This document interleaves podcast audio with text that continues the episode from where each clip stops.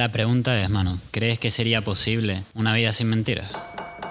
Buena pregunta, tío. Hay que tener mucho cuidado con las palabras, porque al final las palabras reflejan lo que tienes dentro de tu cabeza y también de lo que eres. Me pasa a mí y me dijeron que a ustedes les pasa también lo mismo, que a veces tenemos un poco síndrome de Superman, en el sentido de que intentamos como arreglar a la gente o cambiar a la gente según lo que nosotros creemos que está bien, que tampoco es la verdad absoluta, porque nosotros, todo el mundo se equivoca y precisamente nuestro camino es ver esos errores y, y, cam- y cambiar, ¿no? Cuando tú ves un pájaro roto y lo que haces es cuidarlo, ayudarlo y alimentarlo para que al final se acabe curando, lo único que puede pasar si al final se acaba arreglando es que el pájaro salga volando.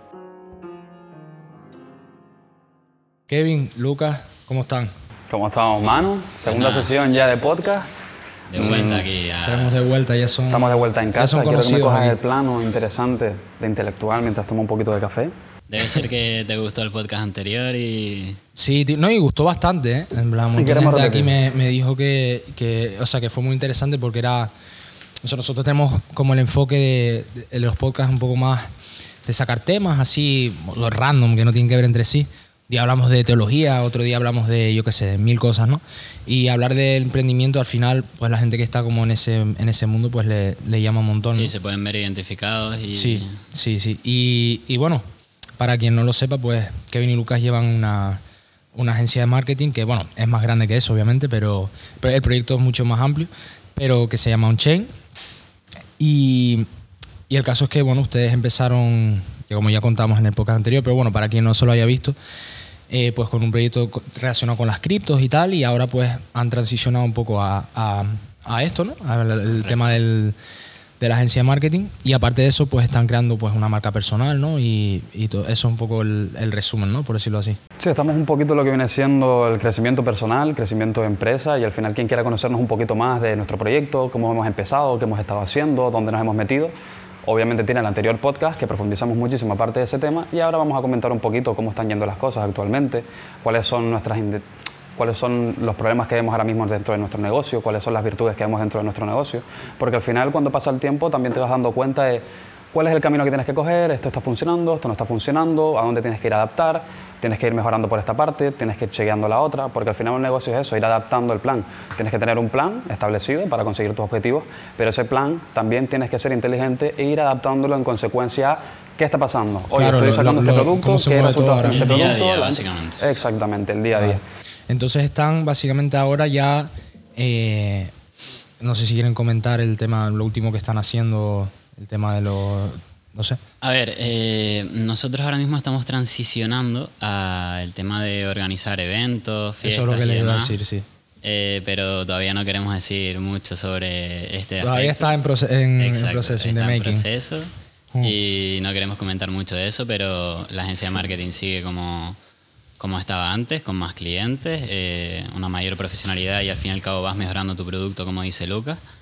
Y, y seguimos adelante y con más ganas de que nunca. Y la putada que nos pasa a nosotros es que queremos diversificar tanto y estar en tantas cosas que, que se nos va el tiempo. Tío, eso es, im- es importante mucho lo de centrar el foco, ¿eh? O sea, de. 100%. Porque si no acabas haciendo mucho de todo Exacto. y, y Y no, no no acaba- acabas sal- no acaba saliendo ninguna cosa, El que mucho abarca, poco aprieta. Exacto, exacto. Entonces hay que saber también cuándo transicionar, cuándo adaptar a otros proyectos y nosotros ahora mismo lo que estamos viendo es, llevamos con un modelo de trabajo, con un flujo de trabajo donde nosotros a nuestros clientes, como ya saben, tenemos una agencia de marketing digital donde hemos especificado a mejorar cómo trabajamos nosotros para dentro, eh, dentro de esos productos que nosotros ofrecemos, dentro de esos servicios, nos hemos centralizado en estos últimos años en todo lo que viene siendo creación y desarrollo de páginas web, todo lo que viene siendo creación y gestión de contenido y todo lo que viene siendo gestión de redes Sí. sociales, como también puede ser anuncios a ciertas empresas sobre a ciertos de sus productos, etcétera, etcétera, para conseguir más tráfico y al final pues, conseguir más leads. ¿Qué hemos estado haciendo últimamente? Hemos visto que ese negocio funciona, hemos visto que ya tenemos una base establecida ahí y ahora mismo uno de los puntos que nosotros queremos empezar a tratar es lo que viene siendo dar un toque más a lo que viene siendo el marketing y enfocarnos a lo que está funcionando a día de hoy, que nosotros lo sabemos, pero como no hemos tenido tanta experiencia, hemos decidido mejorar en lo que sí sabemos hacer antes de abarcar algo que realmente no tenemos tanta experiencia, que es todo lo que viene siendo el mercado de los influencers. El mercado de los influencers, todo el mundo sabe ahora mismo que las empresas están transicionando a vender sus productos a través de la imagen de otras personas, porque al final se dan cuenta de que esas personas son estándares para otro tipo de gente que puede llegar a ser su cliente y consiguen que el porcentaje de conversión de lo que viene siendo el lead pues sea mucho más bajo, entonces pues, es mucho más fácil conseguir más clientes usando ese tipo de métodos. Y ahora mismo lo que nosotros queremos transicionar es todo lo que viene siendo profesionalizar más lo que viene siendo el tema de anuncios profesionales y también introducir todo lo que viene siendo el mercado de influencers dentro de las empresas que estamos gestionando. Claro, claro. O sea, porque al final ahora hoy en día y más dentro de un tiempo, sobre todo con el tema de las, las guías y tal, que, lo que les quería hacer un par de preguntas al respecto, a ver qué opinan. Em, ya lo que va a realmente marcar la diferencia es, y eso, más aún con las inteligencias artificiales, es una, o sea, el mejor activo yo creo que hay en el mundo ahora mismo es una marca personal. 100%. Y si la, el mejor de todos, pero de lejos. O sea, no hay casa, o sea, no hay, vamos, ni las inmobiliarias, ni nada, o sea, no hay nada que se le acerque a una marca personal. No hay en cuanto a cosa lo que, que- puedas- a lo que le puedes sacar, me refiero. No hay cosa que no puedas vender con tu marca personal. Sí. O sea, te abres una empresa de colchones, de camisas, lo que sea, que lo vas a vender. Sí, no, y hay algo muy bonito del, como del capitalismo en sí, que, que, que es que cuando surge una cosa así y esa tendencia, por ejemplo, en este caso a lo de las marcas personales, ves que la, o sea, ves lo creativa que empieza a ser la gente, en plan, ves marcas random de, no sé, eso es lo que dices tú, de colchones, que se hacen unos videazos y que la gente en plan los empieza a seguir y empiezan a tener un montón de éxito en comparación a, a, a las a, las a- sus competidores que siguen anticuados y siguen en, eh, pensando que el mundo sigue siendo 1980 y, ves esa, eso, esa creatividad y tal y te quedas loco. ¿eh? O sea, viendo, hay cada, eso, cada creador de contenido por ahí que cómo, eso, cómo llevan a esa audiencia a una, a, a una conversión, a, a clientes, tal, es, es alucinante. O sea, a, mí, a mí me encanta. Lo del tema de las marcas personales a mí me encanta y por- es por eso que obviamente hemos hecho el, el tema de este proyecto y tal. Y a mí algo que me gusta mucho sobre las marcas personales es que a día de hoy muchas veces nos ha faltado una persona que haya hecho nuestro camino o que haya recorrido algo que nosotros queremos intentar hacer no tenemos la información necesaria, no tenemos alguien que nos apoye para poder seguir ese camino. Y todo lo que se viene siendo abrir el mercado de influencer y marcas personales, también lo que ha transicionado, aparte de vender productos, marketing, etcétera, también te ha abierto un mercado donde las personas pueden verse reflejadas en otras personas que han tenido su camino y que saben cuáles son los pasos necesarios para conseguir los objetivos que uno quiere. Claro. Y al final, el tener mentor en esta vida, yo creo que es algo muy importante y muchas personas tenemos el problema de que no podemos encontrar un mentor dentro de nuestro círculo cercano, dentro de nuestra vida. Entonces, el tener acceso a poder conocer a personas que han vivido el trayecto que nosotros queremos tener y la vida que nosotros queremos tener, también nos ayuda mucho a aprender y a motivarnos y a saber qué es lo que tenemos que hacer realmente para Sí. conseguir nuestros objetivos. Porque sí, tener que es lo que no te, que es lo que va a hacer que o sea, el- eso, el hecho de que alguien haya pasado por ese camino al final te da como te da un poco esa vía libre de que puedes confiar en que es el, es el enfoque correcto, ¿sabes? De que no, te- no tienes tú que cometer esos errores cuando ya lo ha cometido otra persona. tenemos esa suerte de que no hace falta que nosotros tengamos que cometer los errores, sino que hay personas que ya lo han cometido y te pueden avisar acerca de ellos. Pero igualmente, sabemos cómo somos los humanos, nos gusta tropezar sobre la misma piedra muchas veces, y aunque sepamos que este problema, esta solución es la más adecuada, muchas veces, aunque no nos- hasta que no nos haga daño de verdad o hasta que realmente no lo sintamos por dentro, no vamos a cambiar ese error y no vamos a aprender de ello. Porque al momento te puedes joder un poco, pero al final es como la motivación, la emoción dura un día. que, hasta que no lo vives, no sabes Hasta que no lo realmente vives y no te afecta realmente y ves cómo puede llegar a afectar un problema, porque, por ejemplo, eh, estás en tu casa, eh, vives a través del dinero de tus padres, coño, eh, eh, tienes tu familia, tienes tal, y realmente no sabes lo que vale el dinero, lo que puede llegar a conllevar a hacer un acto que vayan, no en contra, pero a ver, cómo, a ver si me consigo explicar bien. Imagínate. A mí me pagan todos mis padres. Mis padres me pagan todo, tal, no tengo que pagar nada, absolutamente nada, y estoy tranquilo. Llego yo, un día, cojo y rompo algo que realmente tiene mucho valor monetario, pero que para mí, en una rabieta, doy, rompo algo. Y yo, como no me estoy ganando ese dinero, o como realmente no he sufrido para conseguir eso, digo, ah, se rompió esto, voy a decirle a mi madre qué tal, y que me compre otro. Pero donde realmente vemos que afecta el problema es cuando ves a tu madre que o tu padre que tiene que trabajar eh, hasta las 8 de la noche, todos los putos días, para intentar Sí. conseguir que tú tengas todo lo que necesites y que tú estés tranquilo y que tú por no saber valorar esas cosas acabas haciendo daño a las personas que más quieres. Claro. Por, no, Eso por es eso es no importante, por ejemplo, el tema de... Yo es una cosa como que he vivido esa experiencia y es bastante recomendable que si eres muy joven y tal y no tienes ni puta idea de lo que hacer, te metas un par de meses a trabajar en algún sitio, porque eso es como, es la universidad de la vida, o sea, el trabajo, un trabajo, encima sobre todo si es un trabajo que es muy poco beneficioso en cuanto al tiempo y en cuanto al esfuerzo y lo que sacas, ¿no? Porque te enseña que eso, el valor del dinero, de verdad. Plan, es cuando de verdad te tienes que ganar algo de dinero por tu cuenta que, que sabes lo que vale. Si no es Aprecias- imposible. aprecias si no es imposible saberlo, porque es como al niño que le han dado todo. Al final, por mucho que tú seas una persona muy despierta y muy y que seas consciente de las cosas, no lo puedes ser, no puedes ser consciente realmente hasta, Hasta que no te afecta a ti no te afecta a ti. directamente. Sí, o sí. afecta a alguien de las personas que O tú hace- quieres. exacto, afecta a alguien cercano. Y tampoco a la hora de emprender. A la hora de emprender tienes que conocer realmente el valor del dinero porque no sabes qué precio le tienes que poner a tu servicio. Por ejemplo, llegas y dices, yo soy diseñador web. Nada, voy a buscar en internet cuánto cobra un diseñador web. Y vas por ahí cobrando eso. Y a lo mejor ni tu servicio vale eso, o a lo mejor vale menos o más.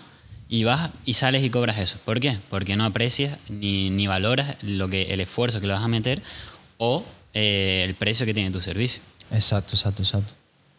Es que el tema de, de valorar y, y que bueno, que un poco se hila con, el, con algo que les, de, los que de lo que les quería hablar.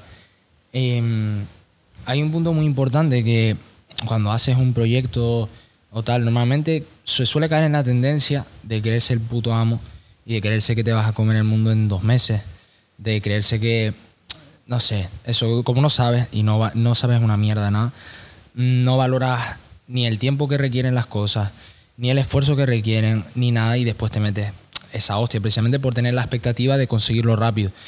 Y, y creo que hay un punto muy importante de que tienes como que tener siempre, siempre, siempre el enfoque de lo importante, de lo que realmente im- importa en tu vida, de la gente que importa y ser como lo de, tío, lo de la gratitud es que es un mundo. ¿eh? O sea, es, es de las cosas más importantes, o sea, yo creo que las más importantes ya no solo en el emprendimiento, ya no solo tan, sino en la vida en general, o sea, eh, es más, lo, creo que lo, di- lo dije en un podcast hace, hace no mucho, que la zona del cerebro, no me acuerdo cuál es, no sé si es el neocórtex o no, bueno, hay una zona del cerebro específica, no me la quiero mandar, entonces no voy a decir el nombre exactamente, pero que, que es la zona que donde se regula la ansiedad, en plan de los seres humanos, es exactamente la misma zona donde se de donde sale la gratitud, por decirlo así. Entonces, una forma como muy lógica y, y muy efectiva de contrarrestar la ansiedad es la gratitud. Es de si estoy en un momento jodido tal, tengo ansiedad por el futuro, que suele ser por eso, ¿no? Por el futuro, por lo que va a pasar con esto, lo otro. Es la gratitud te lleva al momento presente otra vez y dices, coño, que tengo esto, ¿sabes? Que ya está, que ya veremos lo que pasa en el futuro, pero tengo esto. Y Tienes- creo que es muy importante. Yo creo que ahí tienes dos caminos que escoger, que el que tú dices que yo creo que es muy importante, que es la gratitud, porque si no tienes la gratitud al final te acaba comiendo la envidia. Y yo creo que los dos caminos reales ahí son la envidia, el estar muy pendiente de las otras personas, de lo que están consiguiendo, estar comparándote continuamente y comerte la cabeza continuamente con esos pensamientos, o realmente coger el camino que realmente es el que vale, que es el de ser agradecido, ver en qué posición estás, eh, agradecer todo lo que tienes y valorarlo, y también saber que el resto de personas también están luchando por lo suyo y que realmente estar criticando a una persona, primero, lo único que va a hacer es afectarte negativamente a ti mal, porque ya estás metiéndote en unas bajas frecuencias, cuando realmente tú a, una tra- a otra persona que está haciendo cualquier cosa, aunque no tenga que ver contigo, yo te deseo el mayor éxito que... Te deseo éxito en todo lo que hagas, porque ¿para qué voy a perder mi tiempo en estar pensando cosas negativas acerca de otras personas si eso lo único que va a hacer es influir negativamente en mí, cuando realmente lo que puedo hacer es agradecido con la vida, desearle el éxito a todo el mundo, porque realmente cada uno tiene su camino, cada uno tiene su vida, cada uno tiene sus cosas, cada uno aprende a su manera y a su tiempo. Y creo que la mejor forma es respetar el camino que tiene cada uno, ser agradecido con tu vida y también agradecer que, bro, no agradecer, sino desearle el éxito a todo el mundo. Porque si empiezas a desearle el mal a la gente, el mal te va a llegar. Atra- las leyes universales, al Sí, final, lo- lo que atrás es lo que claro- piensas. Lo que está claro es que si eres agradecido te va a llegar gratitud, pero vamos, por narices. Y si eres un egoísta y un egocéntrico te va a llegar lo mismo. Porque al fin y al cabo estás generando unas vibraciones en la gente y en, y en tu vida personal que no, realmente no te valen nada. Sí, sí, sí. Ah, es más, hay un libro, tío, que de verdad que, o sea, a mí me ha cambiado como toda la perspectiva que tengo sobre la vida, en plan, un montón- o sea, ha sido como muy loco. Que se llama, no sé si saben cuál es, lo, lo voy, a buscar, voy a buscar exactamente de quién es para que lo tengan. Se llama Reality Transurfing y es, o sea, es un libro que, ya digo, que es una locura, o sea, es de, a ver, ¿cómo se llama el tío? Quiero, quiero ver quién en es español, ¿cómo como, sería, es no? como em, espa- cómo, cómo deslizarse a través de la realidad. Bueno, las traducciones en español son un poco tal. Se llama Vadim Selan, el, autor.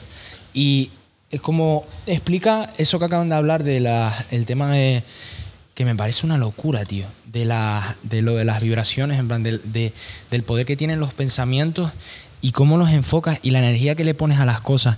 Y habla, por ejemplo, de conceptos muy clave que les voy a, como, o sea, de lo que he leído hasta ahora, pues no me lo he leído entero ni nada. Pero habla de conceptos como, por ejemplo, eh, una, una cosa que se llaman los péndulos. No sé si saben lo que es un péndulo, que es como, no sé, no sé cuál es la definición exacta, pero es como un aparato que va Sí, de un lado a otro. de un lado a otro. básicamente. O sea, si lo puedes a lo vasto es eso, ¿no? Lo más simple, la aplicación Sí. simple. Y dice que en el libro explica que eh, hay, la, en- o sea, la, en- el- la energía que tú pones en los pensamientos y tal, cuando se suma esa energía, em, se forma un péndulo que es em, eso, un, un- cúmulo de energía que va de un lado a otro y que tiene la característica de que es, o sea, es autodestructivo en el sentido de que básicamente chupa la energía de quien, de quien le da, de, de quien se la da. Esto a, lo mejor suena un poco loco ahora, pero ahora lo van a entender perfectamente. Por ejemplo, en un, en un partido de fútbol, un, está, hay un estadio de 90.000 personas y tú imagínate que es una en la final de la Champions, tal. Es un partido muy importante, la final del Mundial. Y llega un jugador de, de tu equipo, de España, por ejemplo, en la final del Mundial y se mete un gol en propia. Todo el mundo empieza en plan, a pitarle, a insultarle, a decirle todo. Y eso es cada una de las personas son personas como tú, como yo, que están poniendo toda una energía negativa hacia una persona. Y eso es un péndulo que al final se hacen daño ellos mismos haciendo eso. Porque te- es, es lo, que, lo que está diciendo, que te chupa la energía, básicamente. Y al final las personas también se alimentan de la energía que hay a su alrededor. Claro. Entonces, si la energía que hay, alrededor, que hay alrededor tuya es negativa, seguramente lo que acabas alimentándote tú es de energía Es de negativa. la energía negativa. Y lo de los tío, y lo de los péndulos es una locura, porque precisamente son esos péndulos que te vas encontrando por tu vida. Eh, por ejemplo, eso, hay péndulos de negatividad, bestia, de por ejemplo, eso, estás en un grupo de gente y lo único que hacen es criticar. Es, están sumando una energía negativa que al final lo único que hace es destruirles a ellos mismos, destruirles su alma, destruirles su, su energía. Y, y que al revés pasa lo mismo. O sea, tú con la, la energía positiva, lo que la gente llama suerte, es realmente una construcción, o sea, una suma de energías positivas que has añadido toda tu vida. Esa suerte, lo- en el libro habla como de que hay, es una especie de ola y a, a la, a la ola esa se la sudas tú, en plan, es como cuando tú vas, yo que sé, a la playa a coger ola. Si no la coges, ella se va y, y ya está, en plan, y vendrá otra, pero esa se fue. Y para cogerla tienes que nadar en esa dirección que es precisamente la energía positiva. Tío, o sea, de verdad que es una locura el libro. Eh, ha- Había otro concepto, por ejemplo, también eh, habla de que como que la realidad en sí, en sí misma, está formada por millones de realidades que ocurren al mismo tiempo y que según las decisiones que tomes tú vas por un camino o por otro. Ocurre al mismo tiempo, en plan, tú ahora mismo si quieres podría, o sea, si quieres, hay una realidad en la que tú eres un cocainómano, hay una realidad en la que tú, o sea, en la que tú eres, yo qué sé, lo peor que te puedas imaginar. Lo peor, o sea, todo puede pasar. De ahí, lo- por ejemplo, de ahí viene de ese concepto de lo de las múltiples formas de, de, la vi- de las realidades. Viene lo del, ¿cómo se llama esto, tío? Lo de la ley de Eddie Murphy. Creo que Sí, se lo llama la-. Que, ah, bueno, lo voy a buscar exactamente para no, no mandarme el triple. No, pero ahora que estamos Lo hablando que también... pasar, pasará, ¿no? Eso es. A ver si es exactamente eso. ¿Qué nos dice la ley de Murphy? Empírico que explicar. tal. A ver, si algo sea bueno o malo, puede pasar, va a pasar. Eh, O sea, si es físicamente posible, pasa. Lo que pasa que tú eres tú que según tus pensamientos, no solo tus acciones, sino tus pensamientos, los que te guías a través, o sea, los que te diferencian de esos caminos. Y es una locura si lo piensas, porque eres tú el que decide, o sea, hay un flujo, ¿no? De cosas que van pasando que no puedes controlar.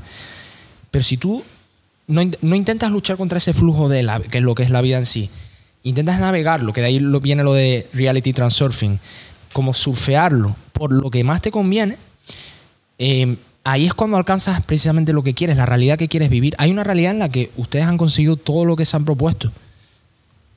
Y hay otras realidades en las que no. Y depende de los pensamientos, depende de las actitudes que tengan. Es una locura. Y al final que la realidad también depende de tus pensamientos, ahora que lo estamos hablando. Sí, o sea, tu realidad depende completamente, tu perspectiva, tu forma de pensar y tu forma de ver la vida, depende de lo que ocurre aquí dentro. Entonces, algo que también hay que tener muy en cuenta y que mucha gente no lo hace es tener muy- mucho cuidado con lo que piensas. Porque Mucho, mucho, lo sí. que piensas es lo que vas a transformar en hacerlo realidad y dependiendo de cuáles sean tus pensamientos y la cantidad de veces que lo pienses, estás dando fuerza a ese problema. Ejemplo, Sí. si yo pienso que eh, las personas cuando voy por la calle me miran mal, tal, no sé qué, no sé cuánto, no sé qué, no sé cuánto. Si yo todas las veces que salgo a la calle pienso que eh, la gente cuando me mira piensa algo negativo sobre mí, yo cada vez que salga a la calle voy a tener ese miedo y lo voy a tener presente. ¿Por qué? Porque es algo que me ha inducido, es como una autohipnosis que me he hecho yo a mí mismo. De, Y lo vas a provocar. y lo voy O sea, a provocar. y va a pasar y lo voy a precisamente provocar eso. Porque lo estoy buscando, al final inconscientemente lo estoy buscando. El, ese punto negativo de hecho, voy caminando por la calle y este me va a criticar o este va a decir algo malo de mi imagen o no sé qué o no sé cuánto, porque tu realidad depende de lo que pienses. Y si tú piensas que eso es lo que está pasando en ese momento, no hay nada que diga que no esté pasando eso realmente Exacto, en ese momento, exacto, ¿sabes? La mente, la mente, una vez se te destruye, es lo único que no, no se puede recuperar. O sea, la mente o la entrenas bien o la entrenas mal, pero no, no hay un punto medio en el que yo estoy jodido mentalmente. No, no puedes recuperar ese estado mental en el sentido de que, yo qué sé, imagínate que fumas un montón de porros y te vuelves tonto o empiezas a perder facultades que antes sí tenías Sí. pues ese estado mental que tenías en un principio no lo puedes recuperar. Y por eso hay que tener mucho cuidado también con la mente Claro. y tenerla en buenas Claro, claro. La mente es lo único que puedes controlar en esta vida y lo único que te puede hacer ir a mejor. Entonces, antes que empezar a controlar cosas externas que no dependen de ti, lo primero que tienes que empezar a controlar es lo que pasa aquí dentro. Exacto. Porque lo que pasa aquí dentro es lo que va a ser lo que se ve realmente en la realidad. O sea, todo lo que Exacto, pasa en la realidad. Es que hay un punto, por ejemplo, en esto de, la- de las diferentes como realidades y tal, y habla de una que es un concepto casi que espiritual, pero no tienes por qué creer en ninguna religión ni nada, ni en Dios, para, para entender que es así. O sea, y habla de, las fuerzas de, de balance en el universo. Todas las cosas están balanceadas y si tú tiras mucho de algo y tú e intentas retorcer la realidad de las cosas, te devuelve una hostia. Y pasa siempre. Es lo típico de eso, como esa. Eso que les- nos ha pasado a todos, ¿no? De que quieres. O sea, tienes miedo y. O como pase esto, hermano. Espero que no pase esto, espero que no pase esto. Y a base de pensarlo, pasa. Pasa. Y entonces.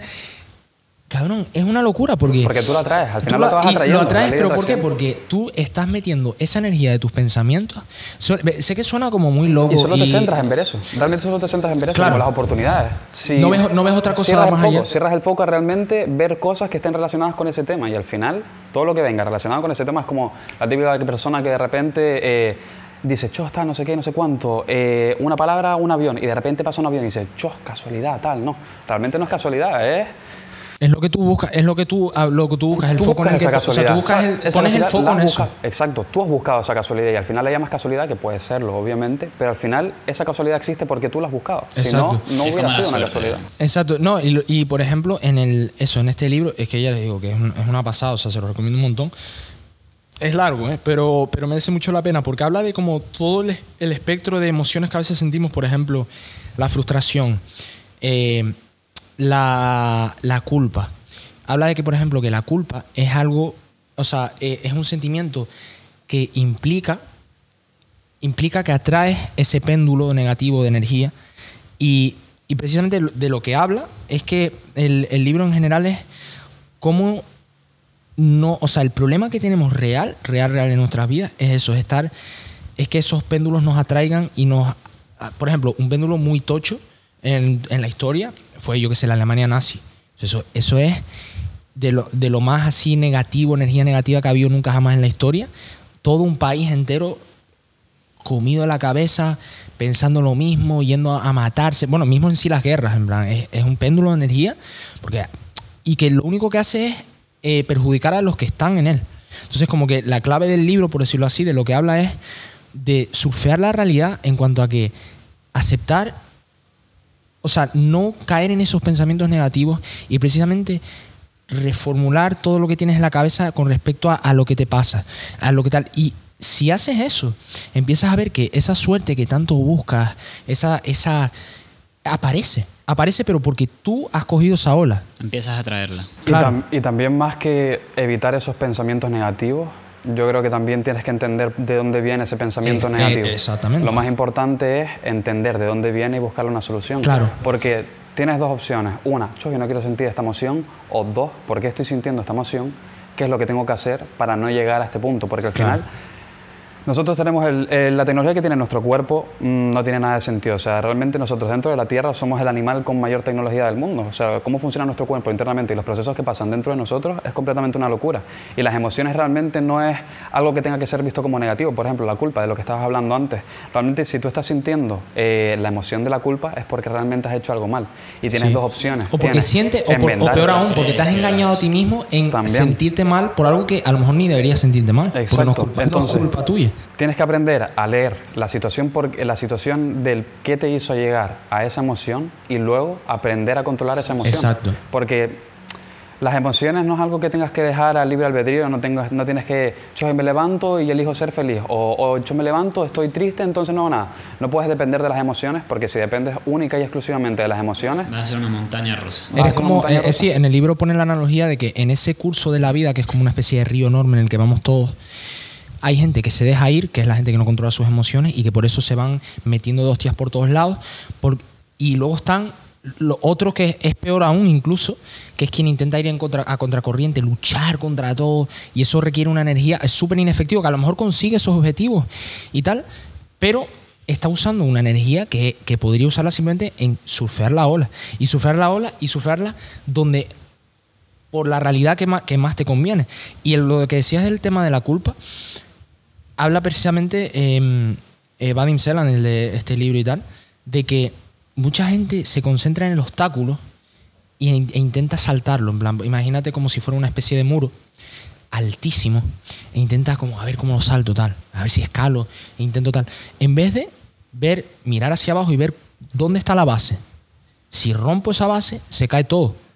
¿Sabes? Entonces, muchas veces, eh, yo por ejemplo, lo estuve hablando con Pablo antes, el tema de que hay gente que, que vive, o sea, que empieza el su orgullo por no admitir ciertas cosas de su vida, empieza a construir una realidad falsa y empieza a añadir bloques, bloques encima de mentiras, mentiras que se dice a uno mismo tal. Y hay gente que vive años o directamente toda su vida con una un muro de mentiras, todo mentira, o sea, es todo engañarse a sí mismo, engañar a los demás y llega un punto que que te das cuenta que eso encima de ese muro que te construye el orgullo, por decirlo así, es súper frágil. En plan, a la mínima que reconoces una cosa, se cae todo. Todo ese muro. Entonces, ¿cuál es el problema? Que mucha gente, por no afrontar esa caída de ese muro y volver a nacer como persona eh, honestamente, prefiere seguir viviendo miserablemente y sabiendo que en el fondo, y sintiéndose culpable y teniendo todas esas energías, o sea, esas vibraciones que, como ustedes dijeron, lo de las vibraciones negativas, es que eso es muy importante el- el- la energía eh, a la que vibran tus pensamientos. Es que es muy importante. La, la pregunta es, mano, ¿tú eh, crees que sería posible una vida sin mentiras? Buena pregunta, tío. Hostia. ¿Sabes lo que pasa? Que yo, yo soy muy partidario de a veces ser hasta demasiado honesto, tío. O sea, yo, en plan. Y por eso es que yo tengo el problema de cómo decir las cosas. Porque es verdad que a veces hay mentiras, tío, que, que ayudan. O no a, a ti a lo mejor no, pero que hay gente que miente a otra persona y a lo mejor evita una situación que podía ser peor. No lo sé, es que no sabría qué decirte si es posible una vida sin No, no es posible, porque es imposible. No es posible, pero no sé, o sea, para mí la pregunta no están dando si es posible, porque ya vemos que no. Porque todos mentimos y eso no va, nunca va, nunca va a dejar de ocurrir que nadie puede decir que no miente. Exacto. Nadie. ¿Verdad? Aunque sea una mini mentirijilla. Hay, hay niveles, ¿no? ¿Verdad? Hay niveles de que te puedes engañar y vivir en una realidad paralela o vivir más o menos en la realidad, pero de vez en cuando puedes mentirte a ti mismo. Todos lo hacemos. Pero la cuestión no es esa, yo creo, sino la cuestión es ver hasta qué punto la verdad es importante. Yo creo que también lo importante es la intención detrás de cada mentira.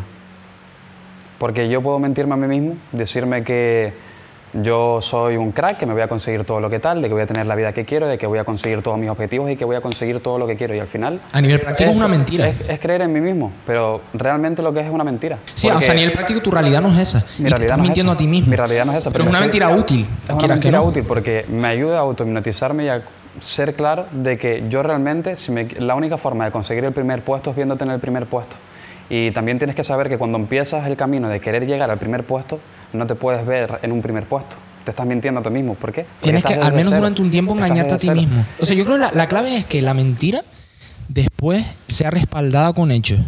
O sea, que tú como que desmonte. Porque al final yo creo que sí, o- sí o sí pienso que ninguna mentira, mentira se sostiene a largo plazo. A largo plazo, tío. ninguna. Ni siquiera las que te engañas a ti, con que te engañas a ti mismo, aunque sea positiva. Ninguna se sostiene. Entonces, igual usarlas como puentes. Yo creo que es a lo que se refieren ustedes, de, de decir, vale, está claro que si tú no te visualizas en otra posición en la que estás, aunque no sea real, no vas a llegar. Eso está claro. Tú solo puedes ascender a donde está tu techo. Entonces, creo que lo útil es, es usar las mentiras. Ya, es que ya desde que le mientas a otra persona, yo Pero- creo que ya, ahí sí que ya pasa otro. Por eso lo importante línea. es la intención, la intención detrás de cada mentira. Uno lo puede llamar mentira, otro lo puede llamar hipnotizar. Y yo creo que realmente la intención es lo que depende, porque al igual que dijiste tú, dependiendo de una confrontación, imagínate, estoy con una persona eh, cercana a mí que está teniendo un problema, está pasando por una situación complicada, y yo en vez de decirle la realidad de, oye, estás pasando esta situación porque estás haciendo esto y esto y esto, es decirle, oye, yo creo que tú eres capaz perfectamente de, aún no habiendo hecho todo esto, lo único que te falta es ese puntito porque yo creo y confío plenamente en que tú, si crees realmente en ti y confías realmente en ti, eres capaz de salir adelante y cumplir todos los, tus objetivos y todo lo que tú piensas. Claro, al final cuando una persona, si por ejemplo una persona, lo que dices tú, una cercana, lo que sea, está mal, objetivamente le estás mintiendo si le dices que eso que puede, que, que o sea, no, confiar en ella no, porque no tienes por qué, no tienes por qué mentir en eso, pero la realidad es que la situación es la que es, plan, está mal. Es una mentira decirle que puede llegar a otras cosas. Es debatible. No, yo, ¿eh? creo, yo creo que eso es más una motivación que una mentira. A donde va la intención detrás de la mentira es, por ejemplo, eres padre de dos hijos y te dicen, oye, papá no existe. ¿Tú qué le vas a decir? Que no existe. Claro. Les estás mintiendo a tus hijos para Darle una ilusión. ilusión. Y una ilusión que es muy buena también. Y que, y que, coño, levantarse en las navidades esperando los regalos, tal. Y yo qué sé, yo lo, lo de pequeño, lo típico, ¿no? Yo le preguntaba a mis padres, ¿no? ¿Y los reyes? ¿Y cómo lo hacen, tal? Y, y, y cómo hacen para ir a todas las casas? No sé. O sea, eso, o sea al final un niño tienes que, tiene que tener ilusión. Y aunque sea mentira a nivel práctico, no existen, sí. obviamente, pero es verdad, que- es verdad que hay mentiras, o sea, creo que hay mentiras y mentiras, ¿no? Y esa mentira, obviamente, es la intención, sí. O sea, esa mentira no estás intentando conseguir nada a cambio, ni, ni joder a tu hijo, ni mucho menos. Todo lo contrario, le, está- le estás a hacer el bien, dando una ilusión. Por eso lo importante no es la mentira, sino la intención que hay detrás. ¿Pretendes hacer el mal con ella o pretendes hacer el bien con Claro, ella? lo, lo ¿Cuál es tu importante también es, no se puede uno autoengañar y decir, bueno, como yo tengo buena intención, miento, en plan. O sea, hay que tener como mucho cuidado, Hay, mucho- hay que tener mucho cuidado con las palabras, porque al final las palabras reflejan lo que tienes dentro de tu cabeza y también de lo que eres. Entonces, hay que ver este punto. No estamos hablando de mentir de choje, voy a mentir con lo que voy a hacer, voy a mentir con lo que Sí. tal, voy a mentir con no sé qué. No, al final lo que estamos hablando, el punto es de la mentira, del punto que estamos hablando, es autohipnotizarte y buscar una forma de que ese resultado a largo plazo sea positivo en vez de negativo y en vez de estar comiéndote la cabeza con cosas que realmente no valen la pena. Las palabras hieren más que las balas. Esos son facts. Sí, eso es verdad, es verdad. Y también te quería hacer una pregunta, escapando un poco de, de este tema. Eh, era relacionada con. Porque, vale, nosotros tenemos un proyecto, eh, una empresa de marketing y más Sí. cositas y demás. Y tenemos claro realmente nuestros objetivos, por qué empezamos y por qué realmente seguimos en la carretera todos los días dando caña y, y siguiendo adelante. Entonces, mi pregunta es: es bastante específica. Eh, tú empezaste por conseguir un objetivo específico o te viste atraído por la idea de generar dinero y, ¿sabes? O sea, tú estás aquí para generar dinero o por conseguir un objetivo más, el éxito, por ejemplo. Vale, deja que lo piense un segundo porque tiene su cosa, ¿eh? O sea, ¿qué es lo que te motiva a ti cada día a hacer vídeos y que no los vea nadie, por ejemplo? O, o no ver resultados. ¿Confías en que en un largo plazo llegarán esos resultados? El día que no estás motivado, ¿qué es lo que hace levantarte, venir aquí al estudio y ponerte a grabar un podcast? ¿Cuál es tu propósito? ¿Cuál es la meta? Una Hostia, Dios. complicada O sea, es buena pregunta. ¿Sabes lo que pasa? Que ha ido variando, en plan, el motivo por el que comencé exactamente se ha ido como transformando, en plan, con el tiempo. Pero si tuviera que decir el motivo por el que empecé, es que básicamente yo desde que tengo conciencia en mi vida, eh, desde que dejé de ser un niño en plan que no iba más allá de ver lo que, ¿sabes? La tarea que tenía hoy en el cole. Cuando empecé a pensar un poco, siempre, siempre tuve como el miedo, un miedo enorme a quedarme, o sea, veía cosas, por ejemplo, lo, voy a hilar ahora, o sea, voy a hablar de esto un poco, pero ahora lo hilo con la respuesta a la pregunta. Yo como espabilé, por decirlo así, en la vida fue por verme la película Interestelar. O sea, suena como coña, pero, o sea, ahí fue cuando yo dije, hostia puta. En plan, cuando me, me abrió la mente el tema del universo y tal, de, en plan, de como que me, me abrió como un abanico de preguntas existenciales y tal. Entonces empecé, me yo tenía un plan un diario así en el que apuntaba rollos, me grababa vídeos, pero no para subirlos, sino... ¿Ya eras DJ en ese momento? No, que va, que va. En plan, eso surgió mucho después. Pero en ese momento empecé a grabarme vídeos en los que yo necesitaba soltar plan, todas las cosas que tenía en mi cabeza de esas preguntas. No, ¿y por qué pasa esto y lo otro? Y, no, porque me Y hablar casi que conmigo mismo durante a lo mejor 40 minutazos. Yo, tenía, yo tengo aún vídeos así de yo, eso, con 14 años, hablando conmigo mismo. En plan de, ¿por qué coño pasa esto? Tal? No sé. Y, y el, el rollo es que empezó por esa curiosidad, ¿no? Y acabó con un poco, o sea, luego ya vas creciendo, ¿no? Y empieza a llegar una, un poco una frustración de que ves que si, o sea, veía como que hay cosas que yo quería, por ejemplo, mi primera frustración, por decirlo así, llegó cuando yo, yo quería sí o sí ser astronauta, en plan, yo lo tenía súper claro. No, yo voy a ser astronauta y tal. Y cuando de repente mire, mire, simplemente me dio por buscar como los requisitos y vi que no puedes tener ningún tipo de... Sí, eh, ni, o sea, ninguna eficiencia, por ejemplo, visual. Y yo, yo soy miope y además tenso, en plan, de que no veo, no veo, no veo una mierda de lejos. Eso fue como, ah, ya está un choque de a la tomar por culo. Choque de realidad. A tomar por culo todo, todos mis sueños, a tomar por culo. Y no se puede, en plan, y mira que me informé de eso, en plan, que no, que no, que ni, ni teniendo lentillas ni nada, en plan, no se puede, no está permitido y nadie te va, ninguna agencia espacial acepta a un tío con miopía, por ejemplo. Y yo dije, hostia puta, tío. A crear mi propia agencia espacial y romper No, entonces en ese momento empezó como una época de estar un poco perdido, pero ese es el problema, que lo estaba hablando con Pablo, el, el, el problema del conocimiento de algo, cuando eres consciente de algo, es que ya no se va. Entonces, yo era consciente de que hay más en la vida que, seguir un camino establecido y ya está. Pero como que el camino que yo me había elegido, por decirlo así, que era lo de ser astronauta y tal, era imposible. Y entonces estaba esa frustración constante de qué coño hago yo para poder sobresalir. Quiero sobresalir, quiero hacer algo, hermano. Quiero, quiero ser alguien especial. Era como mi motivación. No quiero ser alguien especial, quiero que me recuerden. Quiero que mi familia diga, hermano, te, te tiro un loco. En plan, e, eso es lo que yo quería, ¿no? Al principio. Y eh, después, por ejemplo, ya cuando un poquito más mayor, ya con 17 años, pues descubrí lo de la producción de música, entonces empecé a producir música, lo del tecno tal, y, y ya cuando pinché en la primera fiesta, que fue la primera vez que pinché así en general delante de un público, fue en, una fiesta que hice yo, en la de Punta Cana y tal, y hostia, ese momento fue como una revelación de esto, o sea, se puede hacer, en plan, aunque no sea eso que yo pensaba de ser astronauta, puedo hacer cosas. De ahí que, por, bueno, me creé un canal de YouTube en el que subía vídeos de juegos así, en plan, lo típico, jugando al Call of Duty y tal, no sé qué. Y yo me lo curraba que cada, jugando al FIFA, tenía mi cámara, tal. por ejemplo, me monté como una especie de, de, foco, que era una caja de zapatos que la, la, la rellené de, de, de papel de aluminio y le hice un agujero en plan como por dentro y le puse una, mi, mi, lámpara, en plan mi bombilla. Entonces hacía como el efecto de, a ver, que era un pepino de luz en la cara, que no, no, yo no me enteraba de nada de luces ni nada, pero ya yo tenía como ese punto de intentar hacer cosas, vamos a hacer esto. De intentar mejorar, sacarlo mejor. Claro. Y entonces cuando lo de la música me dio como un camino, ¿no? Entonces empecé a dar la música y solo era, al principio solo era eso. Después tuve, que yo, bueno, ustedes saben que yo estuve en el proyecto de Astro, en plan, de la app y todo eso. Y llegó un momento que, pues, por miles de motivos, pues al final no salió. Y, o sea, yo no me, desentendí de eso. Entonces llega un punto que digo, ¿qué coño hago con mi vida? En plan, tenía toda esa experiencia de, querer buscar algo, de querer ser algo, querer ser alguien y tal, pero no tenía, otra vez perdí el camino. Como otra vez como que se me cerró esa puerta. Y siempre lo de los vídeos me gustaba, dije, mira, a tomar por culo, esto mismo, ¿sabes? En plan, necesito algo, algo con lo que algo con lo que mm, sentir que valgo, que yo tengo un problema, que, o sea, que ya lo he ido corrigiendo mucho, pero siento que si no estoy haciendo cosas y si no me estoy superando no valgo una mierda, en plan que soy una mierda. En plan, es, como mi inseguridad más grande es esa. necesi- tengo como una necesidad de rendir, ¿sabes? En plan, si no hago esto me siento como una puta mierda y mucha gente no es así y, y mejor, ¿sabes? Porque no, no, no es sano. Pero viene, eso, viene, yo creo, la motivación de sentir que valgo para algo. Es eso.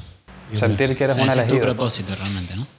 Y lo- a- ahí es lo que voy, que fue cambiando con el tiempo, porque una vez que empecé como a...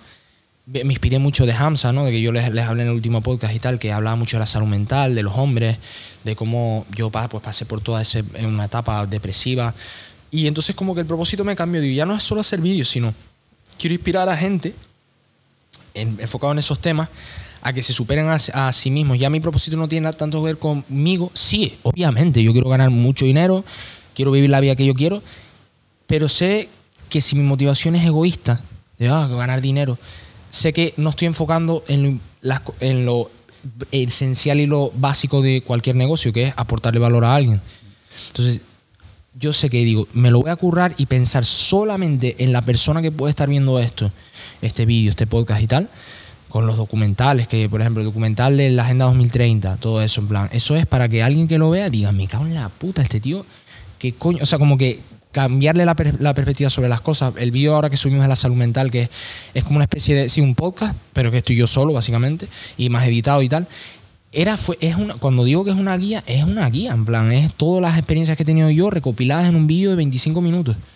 Ent- Entonces, mi propósito es ese, en plan, sentir que he ayudado a alguien. Y cuando veo, tío, por ejemplo, hace poco subimos una, o sea, subí una historia y tal a la cuenta de Manifesto, ¿no? En la que decía que, que, bueno, que si alguien lo estaba pasando mal, pues que tuviera la, al menos como no nos conocemos, somos extraños, porque fuera una especie como de confesionario, ¿no? En plan, Sí. como en la iglesia, por decirlo así. Y, mm, y entonces eh, escuchar historias de gente así que, no, que nos habló y me contó y sentir que pues, gente que me decía, por ejemplo, no, tío, yo en plan lo poco que he visto de, de- de los podcasts tal, me encanta y me han ayudado mucho, algunos consejos, no sé cuánto. Buah, eso a mí. La sensación que te crea por dentro ayudar a una persona y que esa persona te lo agradezca y te diga, cho, de verdad que te lo juro que muchísimas gracias por haberme enseñado esto o por haberme hecho pensar de esta forma. exacto. No te lo da nada. No, no te lo da nada. y No es- da nada. especialmente ese, pues, diría yo que es mi propósito. Ayudar a la gente. Porque al final yo me he dado cuenta que haciendo una racionalización bastante profunda de, la vida y tal, sé que yo estoy en una penthouse en, en Dubai con 15 millones en la cuenta y, estoy solo. Y, lo he conseguido a base de, pues sí, eh, ob- obviamente aportando valor, pero siento que no he ayudado a alguien, sino que si un negocio, soy un negocio más, una marca más, me sentiría vacío, tío. Me sentiría vacío. Y sé que hasta teniendo. No sé, y creo- eh, o sea, y no solo con el podcast, tío. Es que no, no solo es el podcast, es sentir Sí, que. eh, no, a, a mis amigos, que les ha aportado una, una nueva forma de ver las cosas, les ha ayudado con ciertas cosas. Yo, por ejemplo, con. lo- creo que lo he hablado en algún podcast, o sea, con la, con la que era mi pareja y tal, ella en plan, me lo decía un montón que yo le he ayudado mucho a, a- porque yo soy un, como un tío en ese sentido un poco especialito de que se cuestiona mucho las cosas no y intenta buscar la razón de, la- de las cosas y ella me lo decía me lo agradecía y me- hasta el final me lo agradeció lo mucho que yo le ayudé a, a, pues, a superar sus inseguridades tal y yo hermano con eso yo ya está yo ya tengo todo ya o sea ya con sentir que yo he ayudado a alguien y más a una persona que quiero pues ¿qué para qué más? Claro. Ese, ese, yo, si lo pudiera resumir, pues bueno, resumir como bien dice, porque me, me pega un speech de tres minutos. Pero ese sería mi, mi propósito, yo creo. Muy interesante, ¿eh? ¿Y cuál es el tuyo, Lucas? Pues yo con todo lo que hice, hermano, me siento muy reflejado porque yo una de las cosas que quiero hacer en esta vida y una de las cosas que he aprendido en todo el camino que llevo, en todo lo que viene siendo el mundo del emprendimiento, el camino del crecimiento personal, el día que me di cuenta de "Ch, yo valgo para esto, yo este es mi camino, tengo que seguir por aquí, es cuando yo, eh, los chicos que conozco de este, que son gente muy cercana a mí, que los quiero muchísimo, el momento en el que yo estaba empezando a emprender todo lo que viene siendo este camino y ellos estaban con la uni, algunos estaban perdidos, unos no sabían qué hacer, unos no sabían qué tal, y hubo un momento en el que yo, pues, empecé a intentar transmitir todo lo que yo tenía dentro, eh, todo lo que viene siendo la motivación que tengo, el pónganse a hacer algo, pónganse con su vida, actívense, no solo sigan con una carrera, sino busquen un propósito, no Lo que yo intento transmitir a la gente es que tengan ambición, de que tengan motivación y que realmente se sientan especiales y que realmente se sientan que pueden hacer cualquier cosa que ellos quieran, cualquier cosa que ellos tengan en su cabeza.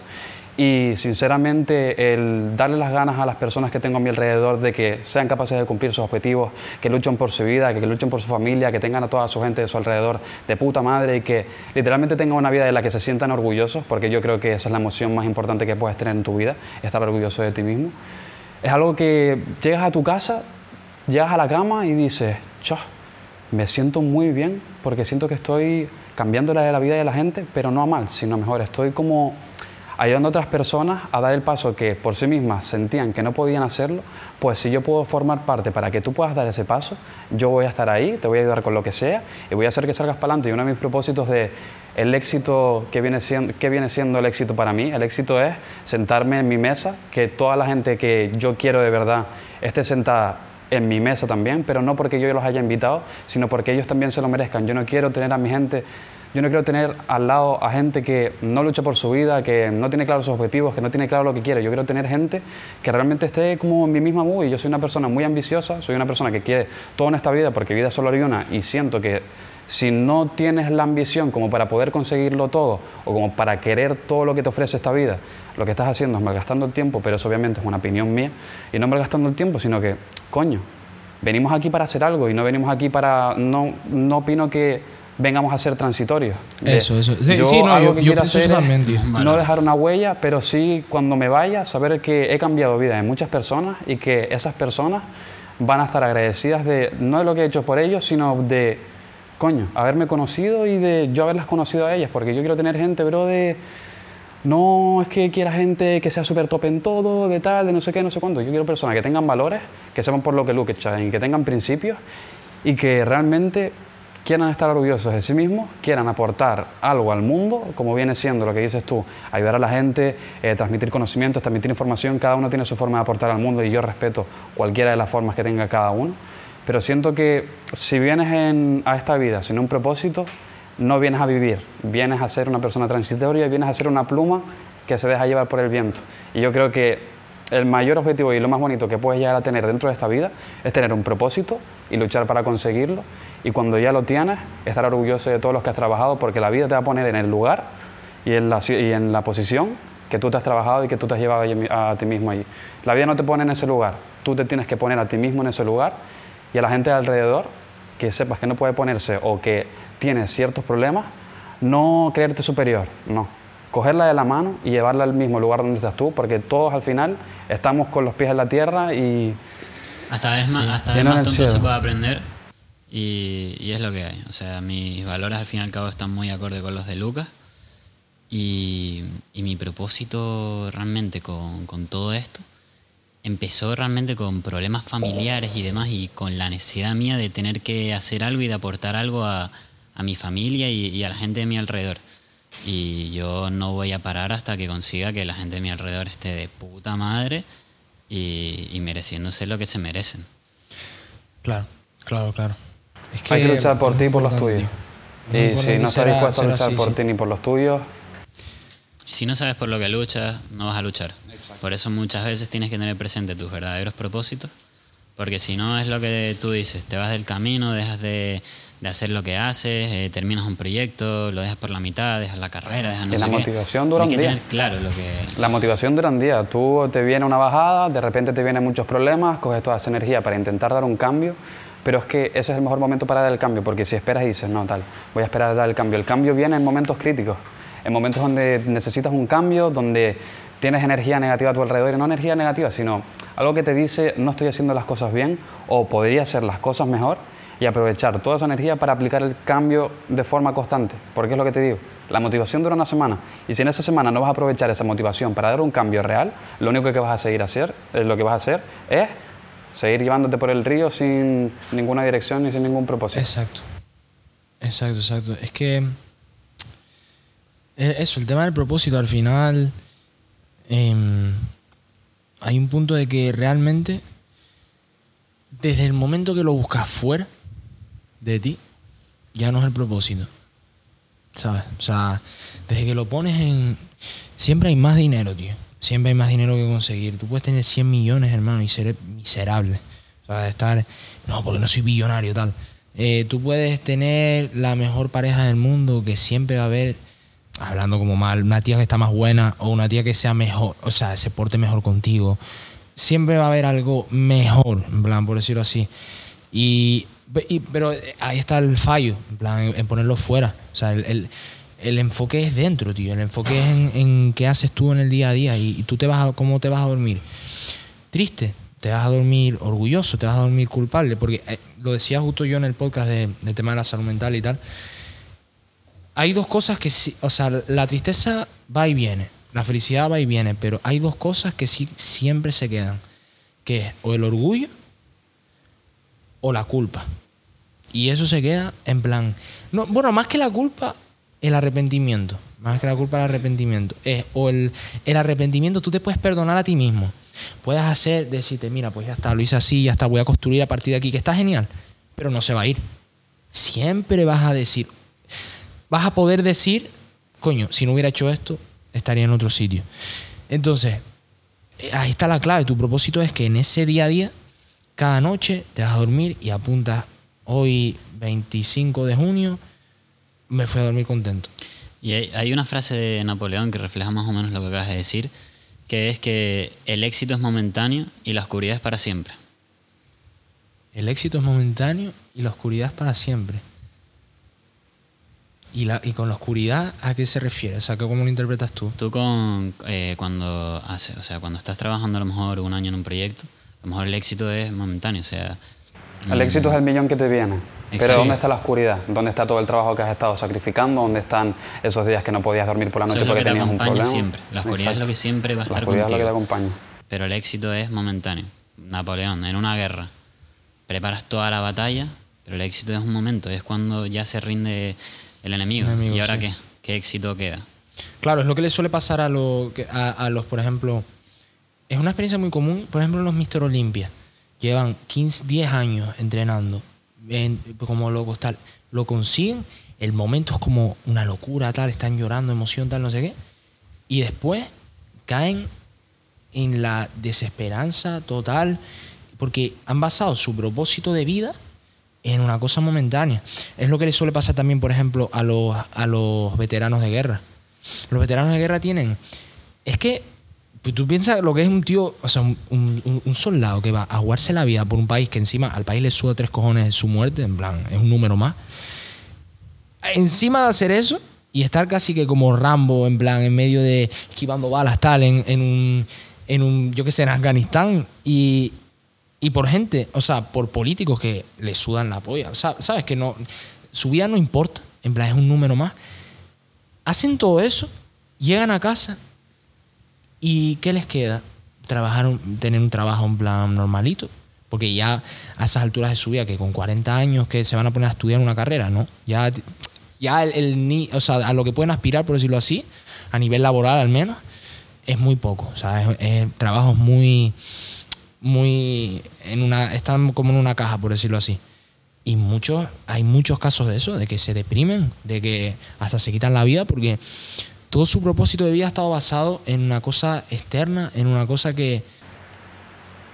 Sacrificar su vida para luego llegar a casa y ver que nadie... Y ver que nadie... Que ve que a, nadie, a nadie, le, importa, tío. Que ellos y que nadie valora su vida, bro. Si, ojalá, o sea, la persona que va a la guerra vuelve a casa y dice, he estado sacrificándome, he visto a mis compañeros morir, he estado a punto de la muerte millones de veces, y yo llego a mi casa y de repente mi hijo está o eh, mi colega se está quejando de que subieron 5 céntimos la birra o que no quiere ir a trabajar porque, porque tal o que no sé qué o que no sé cuánto. Y lo que te das cuenta al final es de que esas personas no valoran la vida realmente y que no valoran el esfuerzo que han tenido otras personas para que tú estés tan cómodo.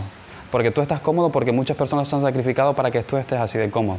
Y esas personas cómodas muchas veces prefieren el quejarse o el echarle la culpa a otra persona que el darse cuenta de que ellos tienen una posición especial y que lo que mejor que pueden hacer es luchar y tenerlo todo, o sea, y querer conseguirlo todo, porque hay otras personas que no tienen esas oportunidades y que están en un campo de minas eh, jugándose la vida, perdiendo a sus, a sus, seres más queridos, perdiendo a la gente que tiene a su lado y, y tú luego no valoras lo más simple como es Estar aquí eh, grabando estar un aquí podcast. grabando un podcast con tu gente, tranquilo, sentido una- eh, sentado en una Sí, mesa todo y tiene que ver una con la gratitud, tal. Es que todo está como un poco en la misma.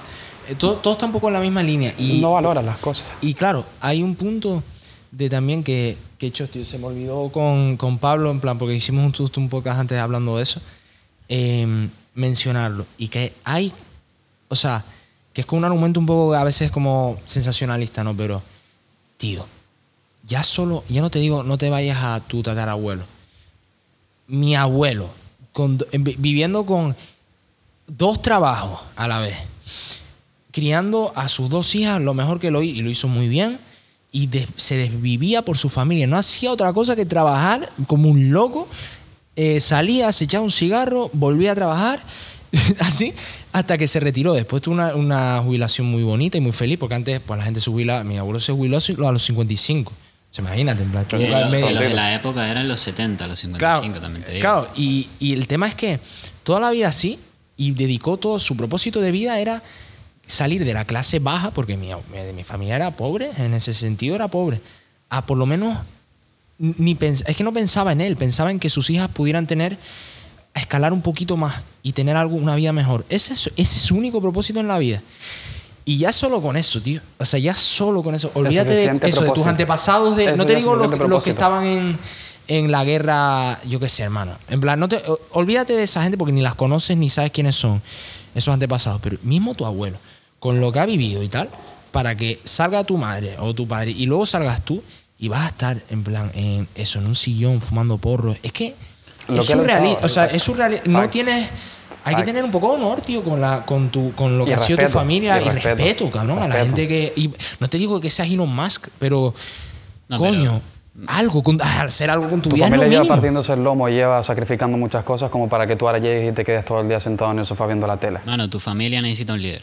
Tu familia está esperando a que una persona eh, gestione toda la familia y tenga la motivación y tenga la- la- las ganas de, yo creo que sacar el linaje adelante. por Que también así. más que por el respeto y por el tal y todo lo que significa todo el tal, yo creo que también mucha gente lo que, lo que pasa a día de hoy es que no es capaz de aceptar sus responsabilidades. Y tú como Sí. persona tienes una responsabilidad. Y yo como hijo de mi familia tengo la responsabilidad de salir adelante como persona y que mi familia esté lo mejor posible y la gente que me rodea también. Y eso es una responsabilidad Exacto. que tengo yo interna. Y tienes una- Y no, la y tengo te- que aceptar. Y hay mucha gente que prefiere evitarla y decir, no, pues ya lo haré mañana, o eso no es un problema de ahora, o yo ahora mismo soy demasiado joven, o eso ahora mismo no es problema mío. Y el mejor, la mejor forma de evitar un problema es empezar a trabajar antes de que el problema exista. Y mucha gente espera que el problema exista para empezar a, buscar una solución. Exacto. Y bueno, y tiene, y creo que hasta ya no solo una responsabilidad, sino que directamente tienes una deuda.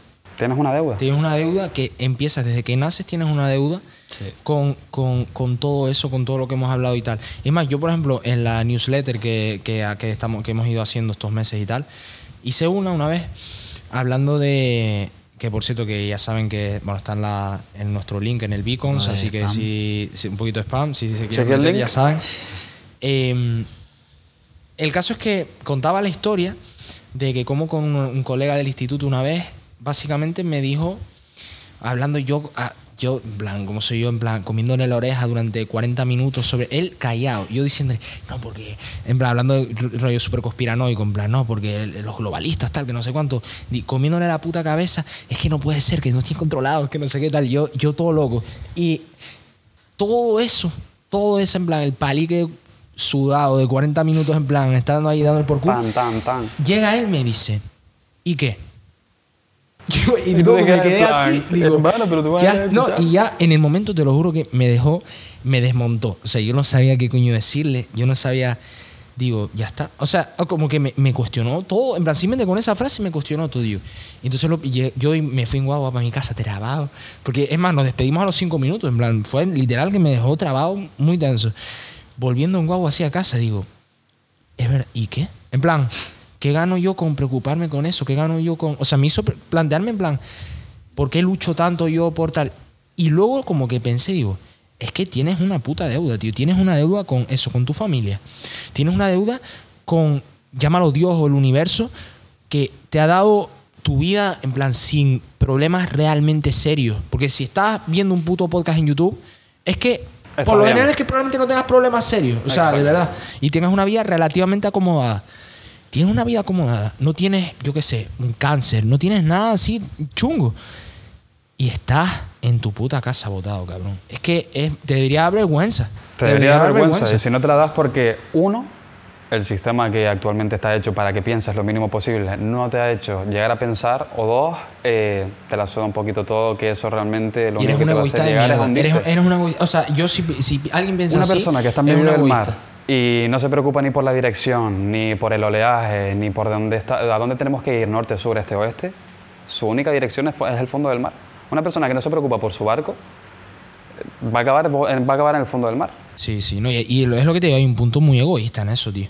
Es que es el- como lo de, que yo lo he hablado alguna vez, de que como que yo creo que la sociedad ahora mismo lo que quiere es que cada, cada vez la gente esté más individualizada, no, no tenga un sentimiento colectivo, de grupo, de, de sociedad, sino, no, porque yo soy tal, de derecha, tal, tú de izquierda, tú eres... de izquierdas, entonces Sí. me caes mal, tú eres del fútbol, Sí. tú eres del Madrid, yo soy del Barça, tú Entonces eres, ya no blanco, cada vez está más, todo más individualizado y, me, y el problema de individualizar a la gente, bueno, que realmente lo que se quiere conseguir es que la gente empieza eso solo a ver su realidad y solo lo que y no piensa eso en que tiene una deuda con su familia, en que tiene porque tu madre no está ahí trabajando todos los putos días para que para que tú estés en plan el puto sí, haciendo polla tío, Pero porque que- al final el mundo te manda estímulos para que eh, realmente evites lo que realmente tienes que hacer, o sea, evi- evites ser responsable, porque cada vez estás con estímulos de, o lo del colectivo de derechas contra izquierdas, izquierdas contra derechas, blancos contra negros, tal, eso al final lo único que consigue es crear una distracción para un propósito mayor.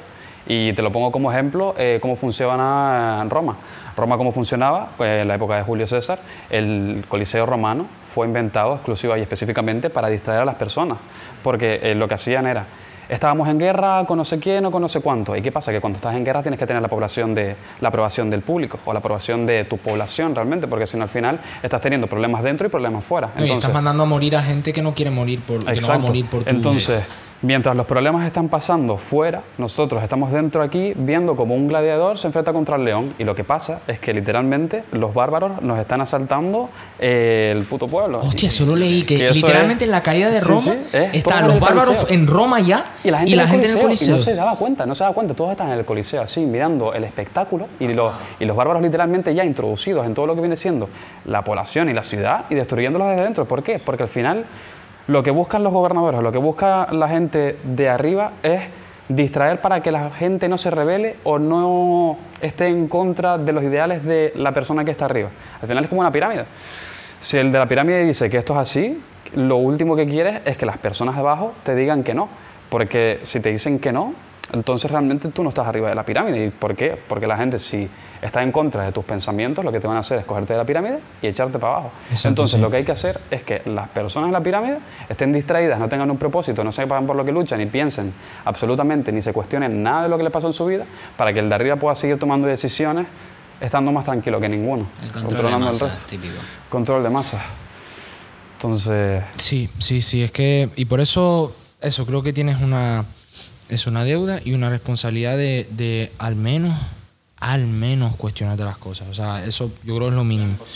Y mm, Y hacer algo con tu puta vida. y hacer algo con tu puta vida, sí. El tema es que hay un punto que, en el que te das cuenta de que lo estábamos hablando antes en el coche, de que yo me pasa a mí y me dijeron que a ustedes les pasa también lo mismo, que a veces tenemos un poco síndrome de Superman, en el sentido que intentamos como arreglar a la gente o cambiar a la gente en plan según lo que nosotros creemos que está bien, que tampoco es la verdad absoluta, porque nosotros, todo el mundo se equivoca y precisamente nuestro camino es ah, ver esos errores y, y y cambiar, ¿no?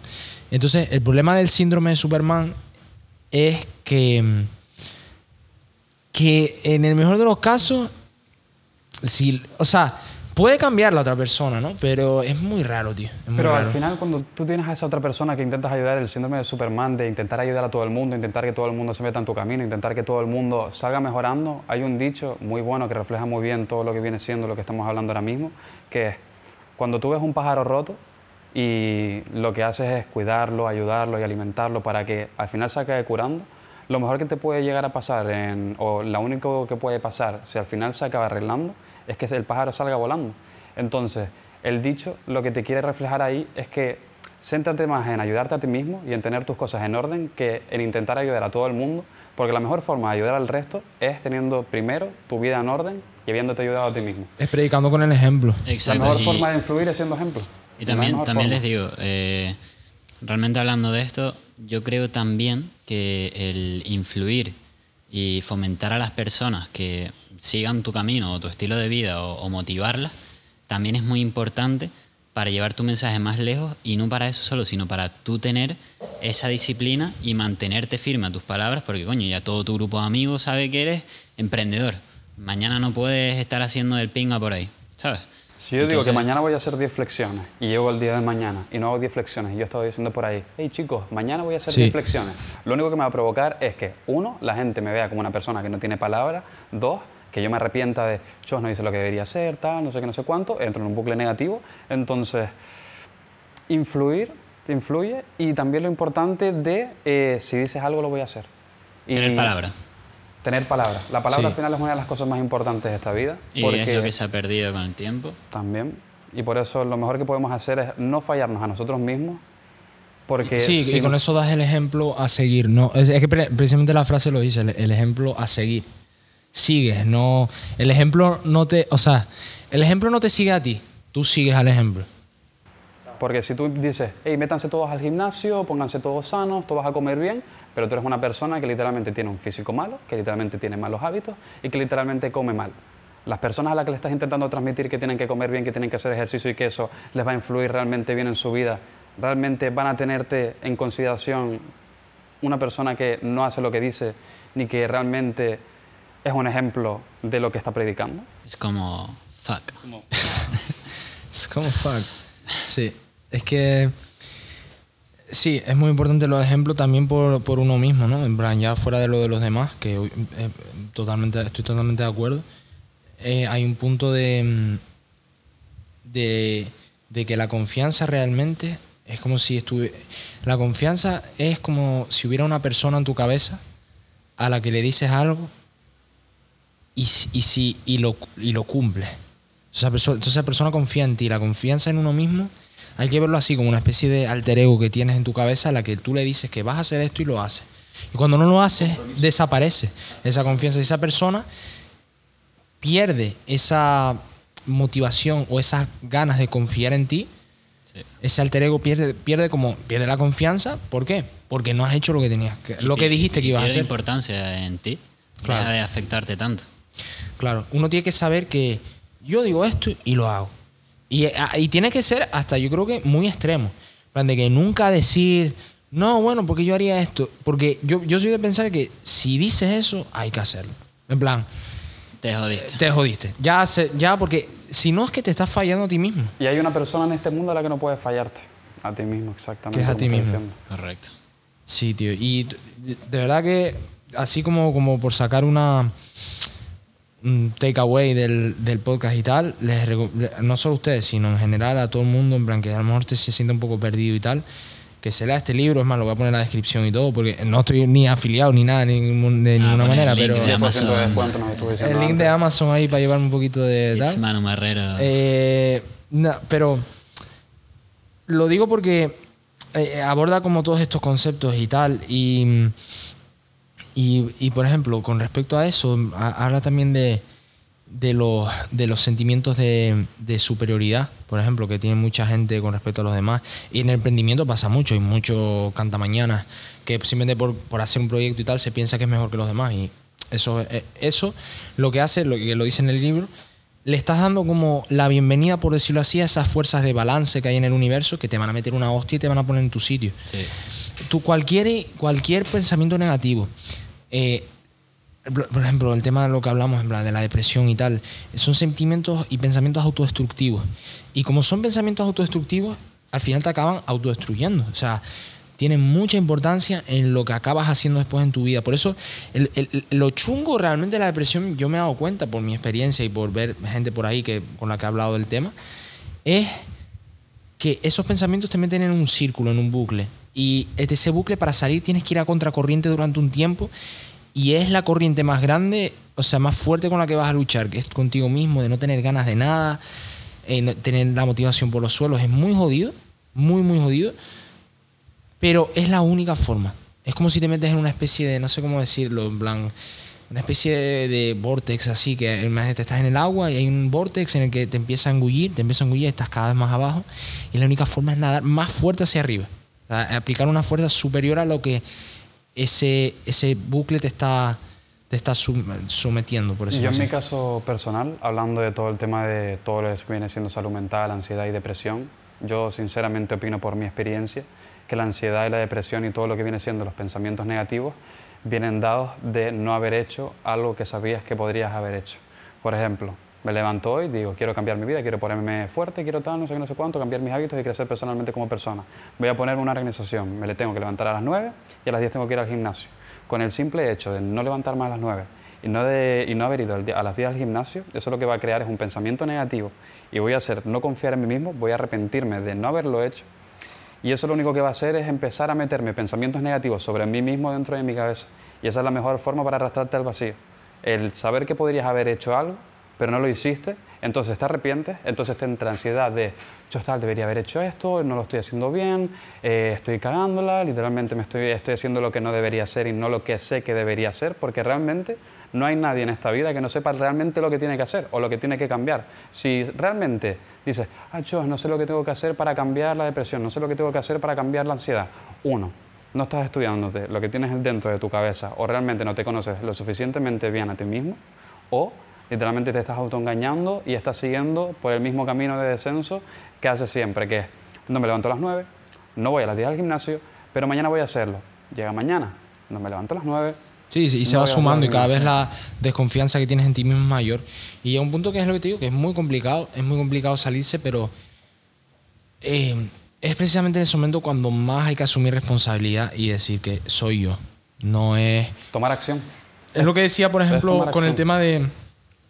En el tema, de- o en el vídeo de, la, del- de la, la guía de lo de la depresión y tal, yo lo decía, decía que eh, mucha gente, no, porque dice, no, porque mi padre tal con, yo qué sé, tiene 56 años y dice, no, mi padre con 10 años tal era un borracho y alguna vez me pegaba una paliza. Es horrible, es una situación horrible, es una situación de mierda. Pero tiene 56 años, tío. O sea, que si yo entiendo que cuando tuvieras 15 te jodiese. O 20. No, y que te sigas jodiendo a nivel mental, obviamente que sea algo negativo en tu vida. Pero tienes que. ¿Cuándo vas a vivir?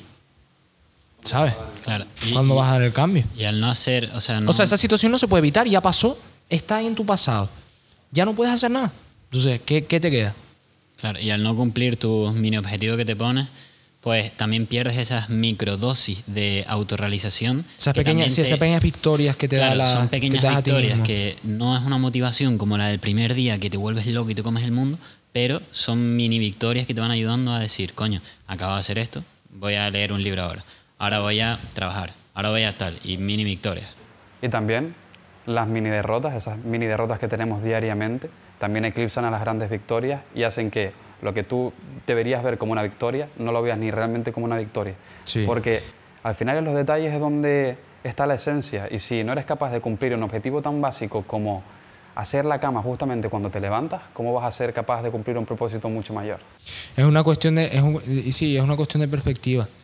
Porque eso, a veces, muchas, muchas veces tendemos a. O sea, porque todo lo negativo. Bueno, es más, de- tío, de- hace tiempo. eh, vale, es que me da un poco de vergüenza contar esto porque yo para es que yo, yo para estas cosas soy muy autista. Yo soy en plan de buscar cualquier cosa, cualquier problema que tengo. ¿cómo hacer esto? No sé qué. Y me pongo a investigar, ¿no? Y, por ejemplo, en el tema de las relaciones de pareja, por- yo me acuerdo que en, en su momento con, con mi pareja buscamos, estábamos buscando como vídeos al respecto de cómo gestionar los conflictos, cómo gestionar tal. O sea, porque eso, pues, en ese sentido los dos hermanos bastante autistas, en plan de eso, ponernos a buscar ese tipo de cosas. Y encontramos un estudio de un tío que se llama John Gotham, que es un tío que lleva estudiando en plan relaciones de pareja durante como 60 años, una cosa así. Y es como la persona que más ha, estudiado ese tema y, que más conclusiones ha sacado y tiene un estudio enorme en plan hablando de, de eso, de cómo, cuáles son los elementos que suelen destruir una relación eh, y miles de cosas así, ¿no? Y, saca un ratio eh, de números de, de la importancia que tienen las cosas buenas en una relación con respecto a las cosas malas. Y saca un ratio de lo mínimo que necesita una relación de pareja para funcionar. Y era un ratio como de 1 a 5. O sea, que de por cada cosa buena, o sea, por cada cosa mala tiene que haber 5 buenas. Y para que una relación sea muy fructífera, tiene que haber entre 30, 30 de 30 a 40 cosas buenas por una mala. Y es, o sea, es alucinante porque dices, tío, ¿por qué nos importa tanto una cosa mala? Es porque nuestro cerebro está diseñado para buscar el peligro, para buscar lo que está mal. Sie- Siempre reaccionamos más al estímulo negativo que al estímulo positivo. Claro, de ahí que viene, de ahí que todas las noticias se, se fijen en las cosas negativas y no en que hoy un abuelito cruzó la calle bien. O sea, eso no nos llama la atención, nos llama la atención que hubo un atentado en no sé dónde y que es triste y que y te, te genera emoción. Eso, por ejemplo, también es un péndulo que lo hablaba en el libro este de, de lo de la surfando la realidad y tal. Eso, las noticias son un péndulo negativo de energía. En plan, reúnen a la gente, en plan, y, y polarizan a la gente. Una, una noticia pola- una noticia es capaz de sacar a 50.000 personas a la calle a manifestarse y a reventarse contra antidisturbios. Los medios- Es, es así, es así de poderosa la energía.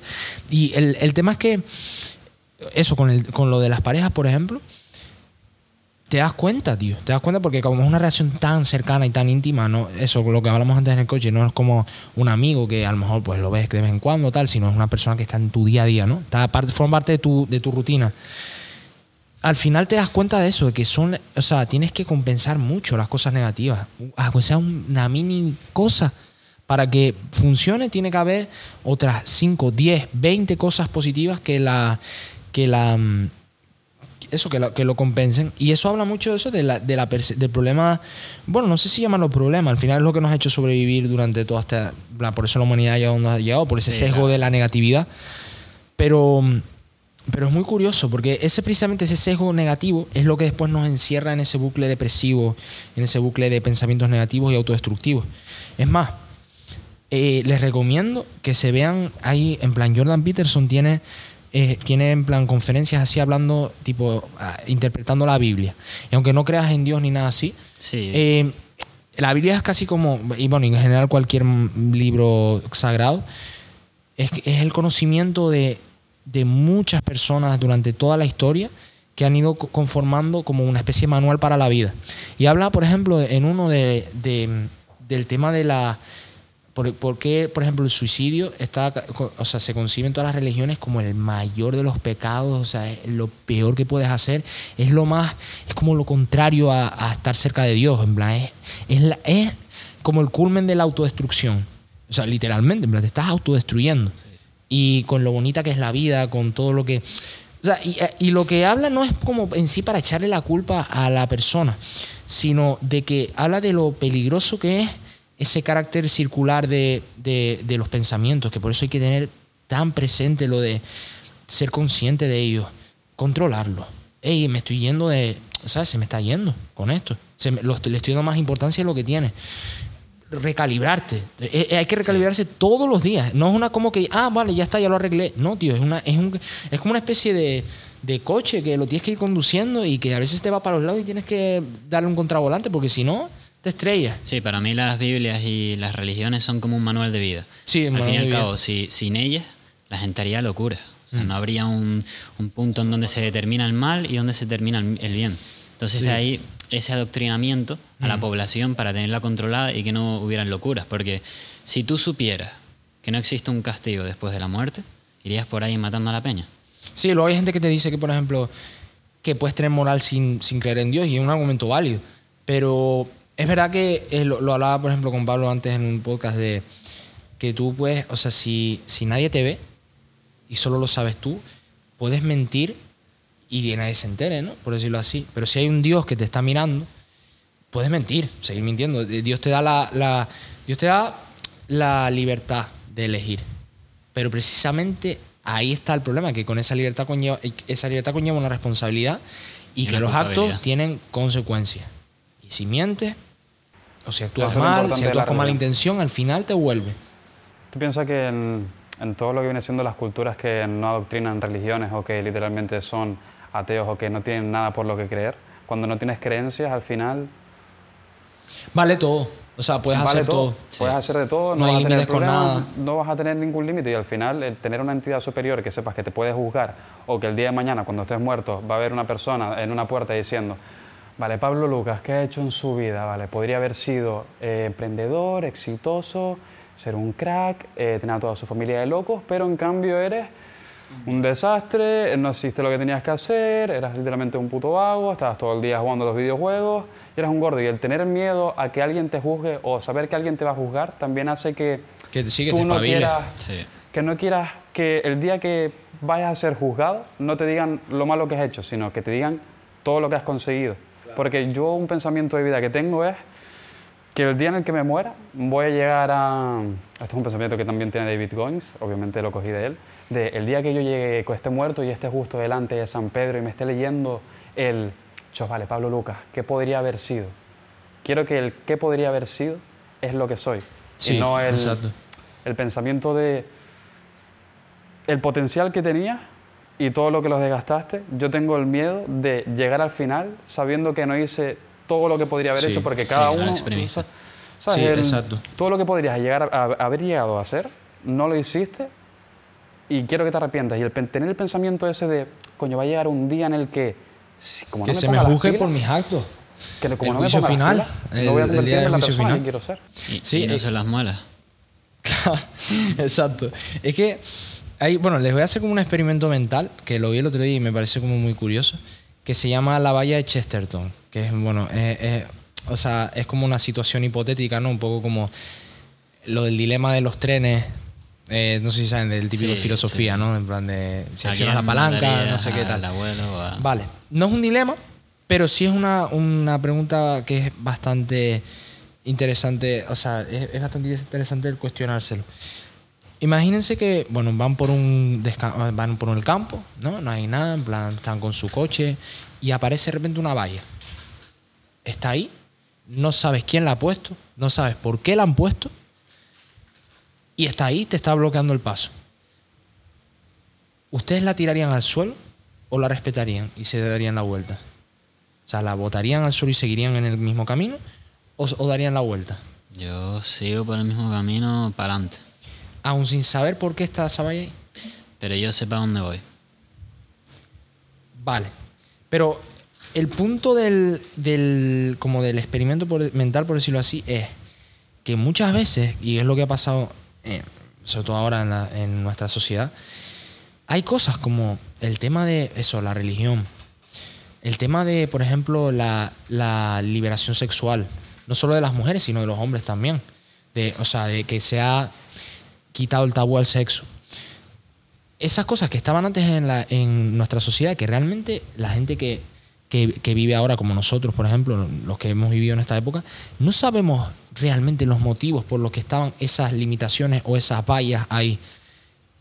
¿Y crees que es la decisión correcta quitarlas sin saber por qué estaban ahí? Yo creo que primero tienes que saber en qué te influye que esté esa valla ahí. Primero tienes que saber, vale, está esta valla aquí. ¿Hacia dónde estaba yendo?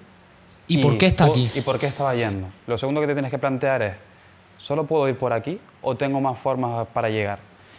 Y al final, lo que representa esa valla es lo que tú dices, es una limitación, o más que una limitación, el, oye, no pases por aquí, porque los que ya hemos pasado por aquí, sabemos que este camino no lleva a Roma, sino que lleva a la desgracia. Entonces, tienes que saber interpretar qué vallas están puestas para que realmente no puedas pasar, porque si pasas va a ser malo para ti, o qué vallas realmente están puestas para que no pases, porque si pasas puede llegar a ser un problema para las, perso- para las personas que pusieron la valla. Porque el que pone la valla es el que dice quién puede pasar por aquí y quién no puede pasar por aquí. Entonces, ¿cuál es la intención detrás de que esa valla esté aquí? Claro, el, el- el- ¿Y o sea, el, el experimento tiene que ver con eso, precisamente con que no es tanto que no la quites o no es tanto que no sigas en ese camino, pero al menos tenerla en cuenta. Chicos, ha sido un placer, la verdad que eso, se ha quedado larguillo el episodio, pero joder, ha merecido la pena, tío. Ha sido una conversación increíble en todos los sentidos, así que ya saben, métanse en, en la descripción, está pues todas las redes, obviamente, de, Kevin y Lucas y, y esténse atentos porque, bueno, ya sus- las cosas que están haciendo ya, ya irán saliendo a la luz y, y nada. Y a ti Em, también muchísimas gracias, Manu. Eres una persona que literalmente eres un loco en tu tema. Eh, muy, muy orgulloso nosotros de que nos hayas invitado, porque eso refleja que también estamos haciendo bien nuestro trabajo, porque sabemos que tú eres una persona que hace bien su trabajo. Y sinceramente, muy cómodos, una muy buena charla. A lo mejor nos fuimos un poquito por las ramas en ciertas sí. charlitas, Eso es bueno. pero, pero Sí, eso eso, es la bueno, marca, eso es eso es bueno. la marca de este podcast, de irnos por las ramas. Esa es como la, Sí, no, nuestra no, marca hombre, personal. irnos por las ramas. Sí, irnos por las ramas, sí. Así que de verdad que muchísimas gracias y para toda la gente que esté viendo esto, échense un vistazo al canal, si quieren ver también el otro podcast que hicimos, échenle un vistazo y de verdad que aquí hay contenido de valor e información muy buena, así que esténse atentos al canal. Exacto. Pues muchas gracias chicos, ya pues lo dicho, nos vemos ya en el próximo. Muchísimas gracias y Un placer.